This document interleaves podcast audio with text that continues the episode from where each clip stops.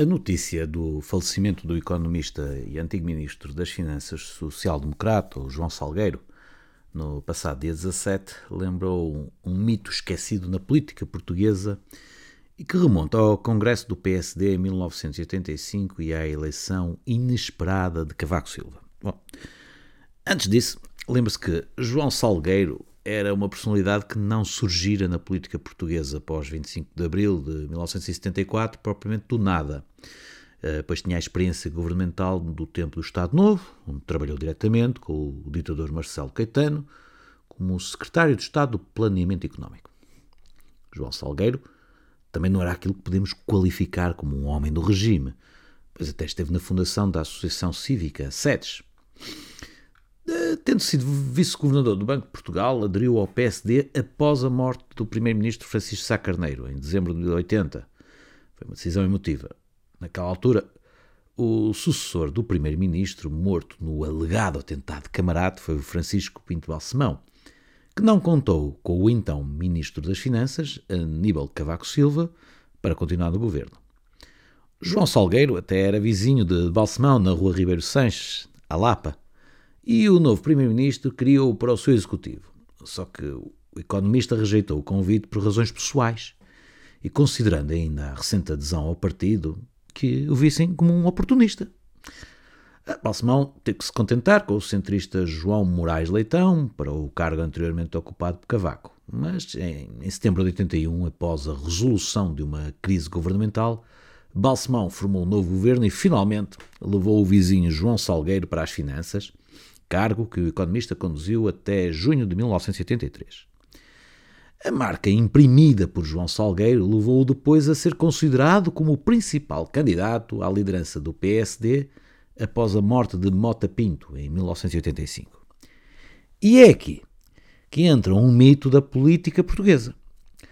João Salgueiro foi derrotado no Congresso Social Democrata da Figueira da Foz, em maio de 1985, pelo antigo ministro das Finanças do governo Sá Carneiro, Cavaco Silva, que só estava presente no Congresso porque tinha de fazer a rodagem do seu novo carro e saiu vencedor de forma inesperada. Bom, a margem eleitoral entre Cavaco e Salgueiro foram 57 votos. E depois do que aconteceu na Figueira da Foz, já se sabe, Cavaco tornou-se primeiro-ministro até 1995 e ainda chegou a ser presidente da República. Fica sempre para o reino da ficção alternativa como seria Portugal caso João Salgueiro tivesse chegado a ser ele o primeiro-ministro em vez de Cavaco Silva. Bom, ao ver as notícias da morte de João Salgueiro, percebe-se como o mito inventado por Cavaco Silva está hoje bem enraizado na história recente da política portuguesa e, como estes textos estão escritos debaixo da designação Histórias que eu sei, sou levado a ter de recordar, nesta hora em que desaparece um homem que fez parte desta história, aquilo que sei.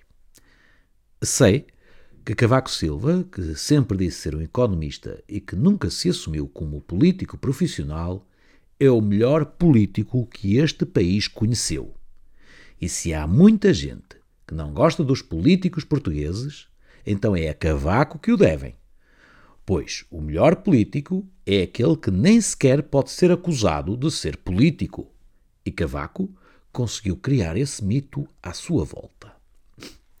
O primeiro mito de Cavaco é ter-nos feito acreditar que, após a morte de Sá Carneiro, não tinha hipóteses de se manter no governo. Que até estava cansado e queria sair após um ano em funções, entre janeiro de 1980 e janeiro de 1981, a altura em que Balsemão se preparava para sentar na cadeira de São Bento. É falso. Logo após a morte de Sá Carneiro, a 13 de dezembro, o Semanário Expresso, propriedade de Pinto Balsemão e dirigido interinamente pelo atual Presidente da República, Marcelo Rebelo Sousa, dizia em primeira página que o nome que Cavaco Silva estava a ser ponderado dentro do PSD como hipótese forte para ficar à frente do Executivo enquanto Balsemão ocuparia o cargo de Presidente dos Sociais-Democratas. Será modéstia de Cavaco não reconhecer que o seu nome era o mais forte para suceder a Sá Carneiro em 1980? Ou será que foram as condições por si impostas a Balsemão que não agradaram ao único dos três fundadores originais do PSD que ainda estava vivo e filiado no partido?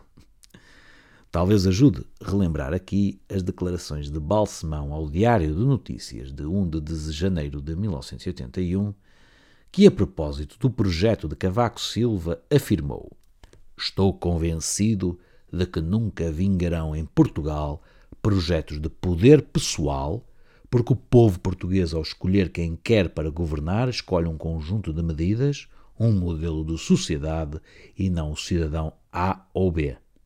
Tendo acrescentado esta frase fatal: Santa Combadão em 1980, em Portugal, não é concebível. Sim, Balsemão comparou diretamente Cavaco Silva ao ditador Salazar.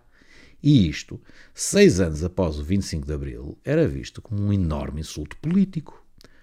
Hoje, alguns diriam ser uma medalha, mas foi também no tempo em que Balsemão ainda não participava nas reuniões internacionais do Grupo Bilderberg e acreditava-se que Camarate tinha sido um acidente. O segundo mito de Cavaco é o de que se manteve de fora da política ativa até à altura em que chegou a líder do PSD.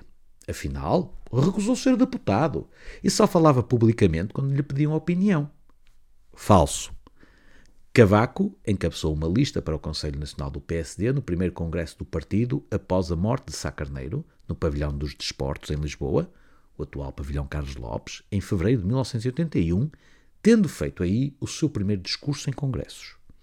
Estava na política ativa.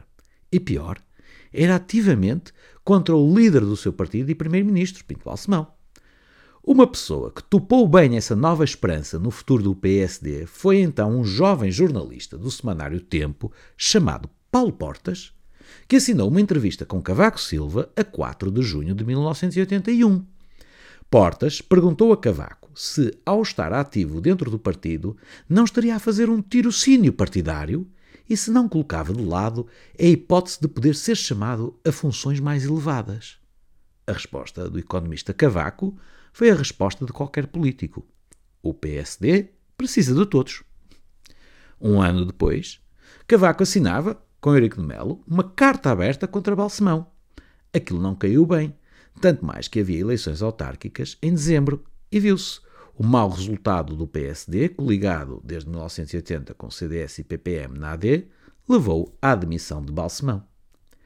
No discurso de despedida da liderança do partido, em março de 1983, em Monte Choro, Balsemão deixa um recado ao interior do partido dizendo que não se poderia aceitar que viessem a ser recompensados aqueles que, nos últimos dois anos, só se distinguiram por se colocarem fora do sistema por desrespeitarem as resoluções dos órgãos próprios do partido, por se refugiarem calmamente em sua casa ou no seu escritório e se limitarem a falar de quando em quando para os jornais ou a escrever cartas abertas publicadas nas piores ocasiões. Está-se mesmo a ver quem era o alvo, o maior dos políticos.